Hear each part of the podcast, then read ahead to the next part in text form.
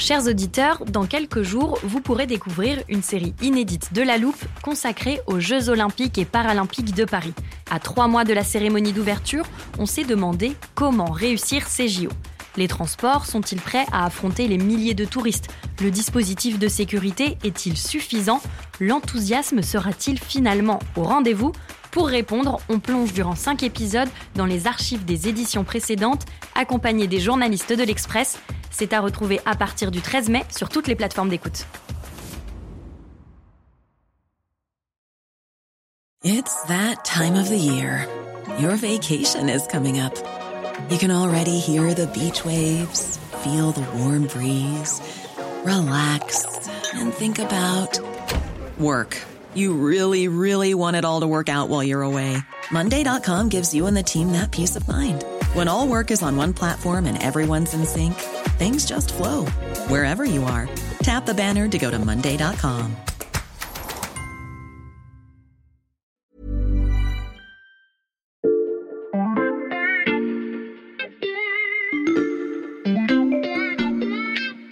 Salut, c'est Xavier Yvon. Nous sommes le lundi 23 janvier 2023. Bienvenue dans La Loupe, le podcast quotidien de l'Express. Allez, venez, on va écouter l'info de plus près. Alors, Lucas, 1, 2, 3, 4, 5. Salut Xavier Salut Sébastien. Qu'est-ce que tu fais? Ah bah écoute, je fais les comptes de l'utilisation du téléporteur de la loupe en 2022, histoire de commencer l'année sur de bonnes bases, tu vois, pour pas faire de jaloux. D'ailleurs, je note qu'au service économie de l'Express, tu fais plutôt partie de ceux qui en ont bien profité. Ouais, je sais, je sais, mais crois-moi, une fois que je t'aurai expliqué où je veux t'emmener aujourd'hui, tu vas poser ton carnet, ton crayon, oublier les bonnes résolutions de l'année et rallumer le téléporteur, bien sûr. Tu me sembles bien sûr de toi. Écoute, je te propose d'assister au décollage d'une fusée. Ah non, mais c'est pas du jeu ça. Mais pas n'importe laquelle. Une fusée qui va mettre en orbite un satellite aux propriétés révolutionnaires. Comment tu veux que je te dise non? Tu ne peux pas. Allez, tu règles le téléporteur, on va voyager dans l'espace et dans le temps, direction les États-Unis, euh, mi-décembre 2022. Five, four, three, two, one. Ignition and liftoff of Falcon 9 with the Surface Water Ocean Topography SWAT mission. Falcon 9 is pushing downrange. Stage 1 propulsion is nominal. Nominal power is 1 Ah ouais, ok. Le bruit, le souffle, euh, voir ça en vrai, c'est hyper impressionnant. Il fait nuit, il fait assez froid, je dois dire. La fusée vient de partir dans un halo de lumière comme une boule de feu dans le ciel. Oui, et à mesure qu'elle s'éloigne, on dirait même plutôt une sorte d'étoile filante dans le ciel. Ouais. Je te donne le contexte, on est remonté dans le temps, mais seulement de quelques semaines, le 16 décembre, 3h36 du matin précisément. On est sur la base de Vandenberg en Californie. C'est un site historique de l'armée américaine qui est placé sous haute sécurité à mi-chemin entre Los Angeles et San Francisco, au bord de l'océan Pacifique. Mhm. Un coin vallonné de Californie, connu pour ses fermes et ses vignobles, mais d'où les forces américaines ont lancé pas moins de 2000 fusées et missiles depuis 1958. Tu nous as dit que le satellite qui vient de partir avait des propriétés révolutionnaires. Quel est son objectif?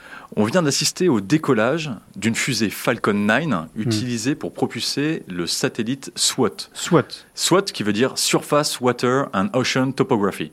C'est un satellite révolutionnaire qui fait de l'altimétrie. Mhm. Il a été construit par la société franco-italienne Thales Alenia Space et le Jet Propulsion Laboratory américain de Mhm. la NASA.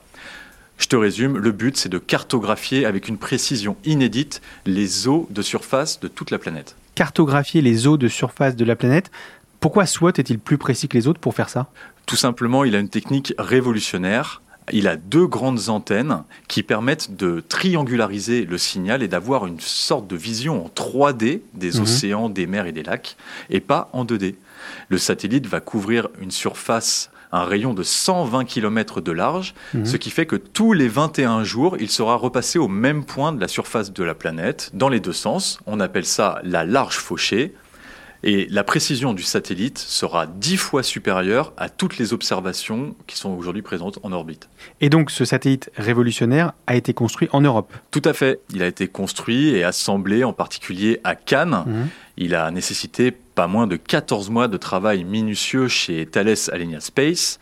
Puis il a été emmené ici, en Californie, et intégré dans la coiffe, le dernier étage du lanceur de SpaceX. Attends, on vient de voir la fusée revenir là? C'était quoi ce bruit? Ah oui, j'ai oublié de te dire, euh, cette fusée Falcon, elle a la particularité d'être réutilisable. C'était son sixième décollage.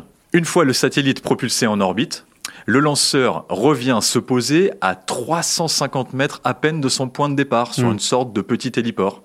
Il repasse le mur du son et la perception du bruit intervient au moment où le lanceur touche le sol, d'où cet effet scénographique assez hallucinant. Oui, je confirme, c'est assez hallucinant. Donc là, ça y est, le satellite est fonctionnel. Alors non, il reste encore du stress pour les ingénieurs. Mais Xavier, je te rassure, comme on vient du futur, je peux te dire que tout s'est bien passé Ouf. et que SWAT a rapidement envoyé ses premiers signes de vie.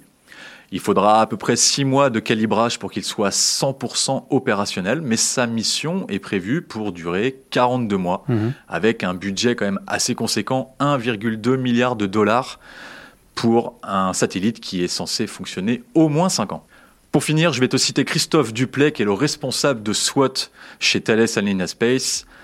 D'un point de vue technologique, ce qu'on a mis en orbite, on est à l'état de l'art. Tu dis, pour finir, ça veut dire qu'on peut rentrer à la rédaction? Bah, je crois qu'on a fait le tour, on peut rentrer.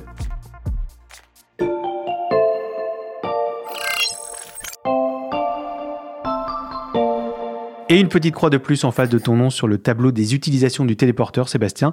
Mais c'est vrai que ça valait le coup. J'ai plein de questions après avoir assisté à ce décollage. Déjà, où vont arriver les données collectées par ce satellite SWAT Aux États-Unis ou en Europe? Écoute, ce sera en France, c'est le CNES qui va recevoir les informations du satellite, Mhm. qui va les traiter et les héberger avec une quantité inédite de data. Il faut bien imaginer que ça représente 20 terabits de données par jour. Et tout ça sera à Toulouse. La particularité, c'est que toutes ces données seront en 100% gratuites. Une fois retraitées par le CNES, elles vont pouvoir alimenter toute la communauté scientifique, les institutionnels, mais aussi des opérateurs privés qui ont besoin d'avoir euh, beaucoup de détails pour mieux connaître les cycles de l'eau. Ça me fait penser au double épisode qu'on a fait il y a deux semaines avec Alexandra Saviana et Valentin Ekirch. Il était justement question de la gestion de l'eau en tant que ressource. Alors attends, j'ouvre l'armoire de la loupe. Pour anticiper au mieux ces problèmes de ressources à venir, il faut d'abord connaître l'état précis de ces ressources. En l'occurrence, Valentin parlait de la France, mais j'imagine, Sébastien, que c'est valable à l'échelle mondiale. Oui, tout à fait. Toutes les trois semaines, une cartographie en 3D de millions de lacs, de rivières, de zones inondées qui n'étaient pas observées jusqu'à présent. Et je vais te donner un exemple, Xavier. Le Congo, c'est le deuxième fleuve en termes de débit sur la planète. Et ben, il est totalement méconnu car il traverse plusieurs pays. Et il y a peu d'entreprises qui ont une responsabilité de sa gestion de A à Z. Hmm. Donc c'est clairement un des premiers endroits que les scientifiques vont regarder, à la fois pour mesurer les effets de la sécheresse en Afrique, mais aussi pour mieux anticiper les phénomènes climatiques. Hmm. Pour les longs fleuves comme ça, ça peut aussi résoudre des questions d'ordre géopolitique, si on se rend compte qu'il y a des pays qui prélèvent plus d'eau que nécessaire par rapport aux besoins de leurs voisins. Ça, c'est pour les cours d'eau, mais j'imagine que le satellite SWAT peut aussi observer les mers et les océans. Exact. Il peut mesurer la hauteur des océans, mais aussi suivre les courants. SWAT va nous aider à mieux comprendre les effets du réchauffement climatique, notamment la quantité de chaleur et de carbone que les océans peuvent encore absorber. Hmm. Et puis il y a toute cette surveillance des zones côtières très peuplées, fragilisées par les tempêtes et la montée des eaux. En clair, on aura une meilleure observation du trait de côte et donc, si possible, une meilleure prédiction des désastres, notamment via l'aménagement des territoires. Et tu nous as dit que ces données gratuites pourraient aussi intéresser les opérateurs privés. Tu as des exemples d'applications possibles? Tu te souviens de notre visite au Fleet Center de la tour CMA-CGM à Marseille? Ah oui, je m'en souviens très bien. C'est la tour de contrôle où sont suivis tous les bateaux qui transportent des marchandises tout autour du monde. Eh bien, typiquement, CMA-CGM, qui a lancé une division spatiale, pourrait rapidement être intéressé. Mhm. Il y a plein d'autres exemples. La sécurité maritime. Un avion qui plonge dans la mer ou un navire qui est perdu, on pourra déterminer plus facilement une zone de recherche. La CNES et la NASA ont déjà monté un programme Early Adopters pour sensibiliser certaines entreprises du privé à ces données. Mhm. Et j'ai justement retrouvé trois entreprises françaises qui en font partie, dont deux qui ont déjà une très bonne idée de ce qu'elles pourraient faire grâce à SWOT. Et quelles sont ces deux entreprises? La première, tu la connais pas, mais elle est importante, s'appelle la Compagnie nationale du Rhône. C'est le deuxième producteur d'électricité français derrière EDF.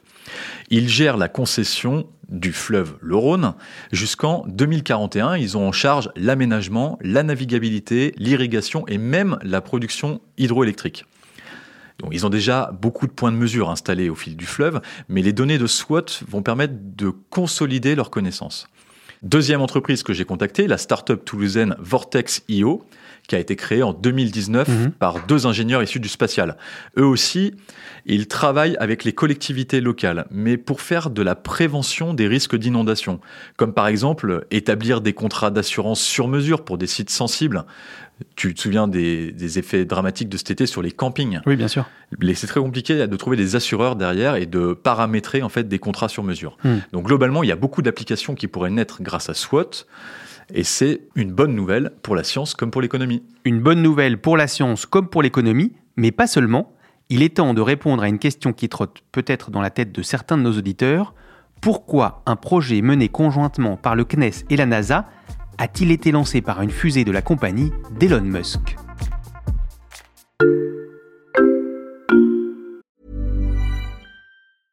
I'm Sandra, and I'm just the professional your small business was looking for. But you didn't hire me because you didn't use LinkedIn jobs. LinkedIn has professionals you can't find anywhere else, including those who aren't actively looking for a new job but might be open to the perfect role, like me. In a given month, over 70% of LinkedIn users don't visit other leading job sites. So if you're not looking on LinkedIn, you'll miss out on great candidates like Sandra. Start hiring professionals like a professional. Post your free job on linkedin.com/people today.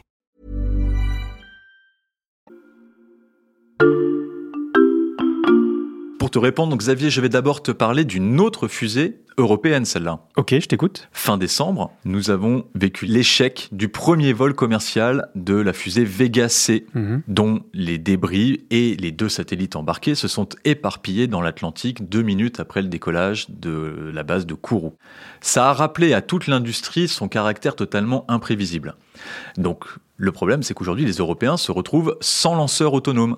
Avec l'échec de Vega, on a aussi les retards accumulés sur Ariane 6 et l'impossibilité d'utiliser les fusées russes Soyuz. Et donc, pendant ce temps-là, Elon Musk continue d'enregistrer les records. Est-ce que tu sais combien de lancements SpaceX a réussi en 2022 aux États-Unis? Aucune idée. 60 lancements réussis en 2022. Et il vise même la centaine de décollages pour 2023, afin notamment de compléter sa cyberconstellation Starlink.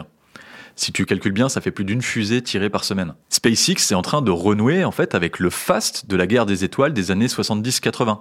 Donc ce succès, plus le blocage des projets européens, fait que le CNES et la NASA ont fait le choix en fait de faire appel à SpaceX pour replacer SWOT sur orbite, un service qui a quand même été facturé 110 millions de dollars. Et n'importe quel pays peut faire appel à SpaceX comme ça? Non, non, c'est surtout l'intérêt d'être un allié euh, des États-Unis. Si on arrivait juste en tant qu'entreprise française, ça ne marcherait pas. Les relations entre SpaceX et la NASA sont devenues très étroites. La NASA est presque dépendante de SpaceX aujourd'hui. Par exemple, SpaceX loue une partie de la base de Vandenberg où on était tout à l'heure. Ils sont un peu comme à la maison. Ils ont notamment un gigantesque hangar installé à deux pas du SLC-4 qui est le pas de tir attitré aux fusées euh, d'Elon Musk. D'ailleurs, il y a une telle récurrence dans les lancements que le premier étage de la fusée était noirci par les précédents voyages. Une sorte d'effet euh, lavé-délavé sur le logo. Et j'ai oublié de te raconter une autre anecdote qui illustre à merveille cette collaboration. Vas-y, il est pas trop tard. L'opération de lancement a été décalée de 24 heures, un peu au dernier moment, Mhm. parce que les ingénieurs ont détecté de l'eau sur un des moteurs. Mais dans les couloirs de la base américaine, les ingénieurs de SpaceX pressaient leurs homologues de la NASA de donner le feu vert, histoire de rapidement récupérer leurs précieux lanceurs et assurer de futures missions.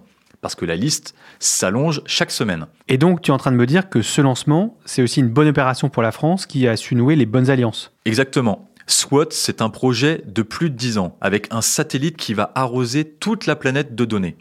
Les ingénieurs sont déjà en train de préparer la suite. Ils rêvent évidemment d'envoyer un SWOT 2 pour prendre la suite du satellite actuel, mais on pourrait aussi imaginer le lancement d'une forme de constellation de petits satellites qui permettrait d'avoir une récurrence plus importante sur les données envoyées depuis l'espace.